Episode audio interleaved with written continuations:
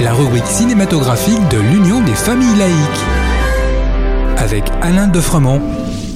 Bonjour, vous êtes à l'écoute de Laïkino avec Alain et Frédéric pour la rubrique cinématographique de l'UFAL. Bonjour Alain.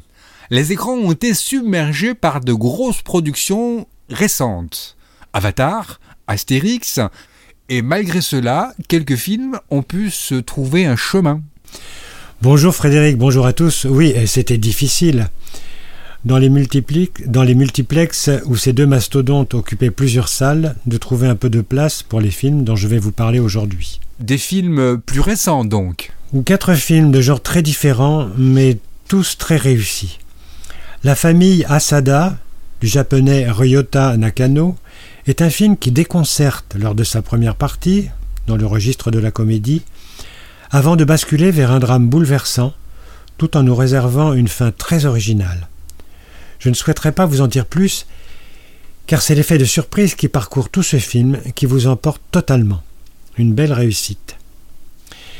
Vivre, du britannique Olivier Hermanus, est un remake du drame de 1952, signé du cinéaste Akira Kurosawa, qui s'est inspiré de l'œuvre de Léon Tolstoï, La mort d'Ivan Illich.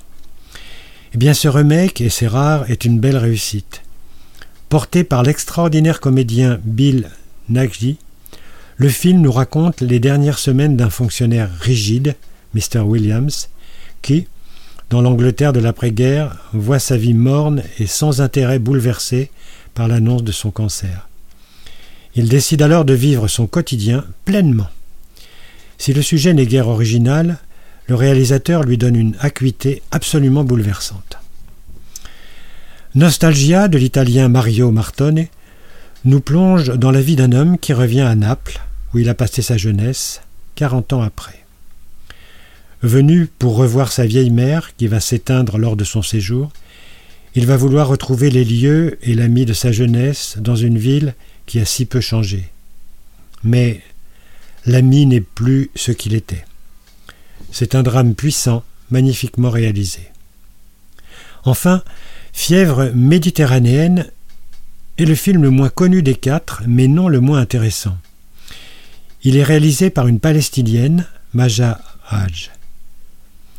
Valide, palestinien, la quarantaine, vit à Haïfa, où en proie à la dépression, il tente d'écrire un roman, entouré de sa femme et de ses deux enfants. Il fait la connaissance de Jalal, son voisin, qui est un escroc, mais qui va tisser avec lui des liens d'amitié. Jalal pense aider son ami en lui montrant ses combines, mais Walid a un projet secret dont il ne parle pas. C'est une sorte de strayeur très original qui nous emporte de bout en bout. En attendant de nous retrouver, n'oubliez pas notre émission en balado-diffusion sur laicidad.ufal.org ainsi que sur notre site ufal.org. Pensez aussi que nos activités ne sont possibles que grâce à vos dons et vos adhésions. C'était Alain et Frédéric sur Laïkino. À très bientôt. C'était Laïkino, la rubrique cinématographique de l'Union des familles laïques. Retrouvez toutes nos rubriques Laïkino et l'ensemble de nos balados diffusions sur lufal.org.